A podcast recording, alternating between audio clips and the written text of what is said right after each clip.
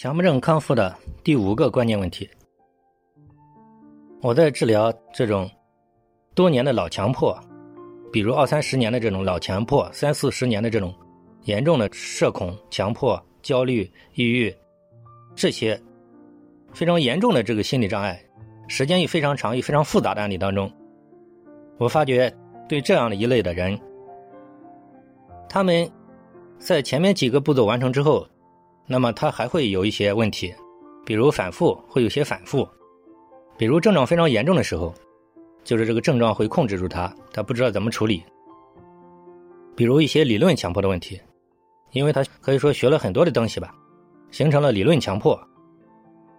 那么，像种种的这种长期强化的坏习惯，就是把它给控制。所以说这些问题必须给予妥善处理。如何斩断他的理论强迫？如何让他从一种惯性、长期的这种控制不了的这种胡思乱想当中、穷思竭虑当中，把他给抽脱出来？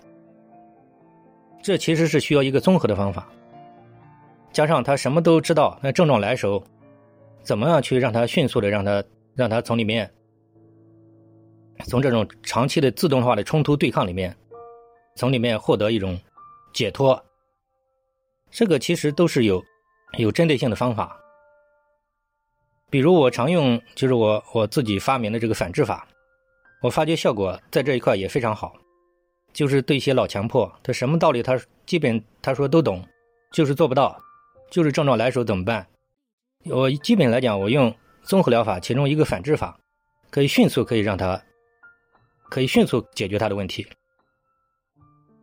这些都是。需要实践，实践的积累，不是单纯的这个理论，单纯的看一些心理学书就可以给他有针对性的解决的。因为嗯每个人的卡点不一样，所以说常见的有那么几十个这种卡住他的地方。那么有经验的咨询师就会有针对性的，就是针对他到底卡在哪里，设法给他疏通，这是必经之路。所以说，对些老强迫非常复杂、非常疑难的这种，什么都懂的老强迫，他为什么好不了？原因就在这里。其实他还是有些主要的一些东西，因为他有盲点，没有人，没有一些高手帮着他弄通，设法把他带出来。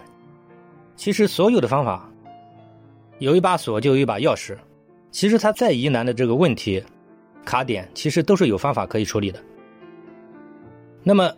有些咨询师连看都看不清楚，连分析都分析不清楚，那你又如何嗯设法帮他带出来呢？所以说他到底为什么好不了？到底卡在哪里？其实就是按照我说的，就这样给他一一这样处理。基本上来讲，目前这个以我现在的这种经验来看，可以说是百分之九十九的，嗯，这种非常复杂的老强迫。呃，我现在基本上都可以很迅速的给他把他的问题给他处理掉，这个就是根本的原因就在这里。所以说，怎么样把它影响生活，怎么样就是他为什么老是做不到，这才是治疗的关键。那背后其实有很多主要的这个原因和卡点。如果咨询师没有设法给他破解，那么他即使几十年的老强迫，他也不知道他错在哪里，到底为什么卡在这里。所以说，像这种几十年的老强迫，他的生活也一团糟。所以说，如果他的生活上，后续个人成长这一块，如果你不给他理一理的话，那么他其实还是过得不可能舒服的。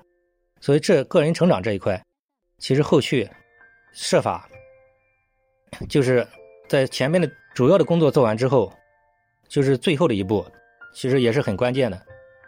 一般来讲，还需要带他一段时间的，然后才能让他。彻底的这个成长出来。我治疗这些年的反馈，因为好多康复者我也也没时间整理，但是根据他们的反馈，就是普遍的都反映，就是自己经过这么长时间，感觉到人活得越来越轻松。那么他真的是脱胎换骨。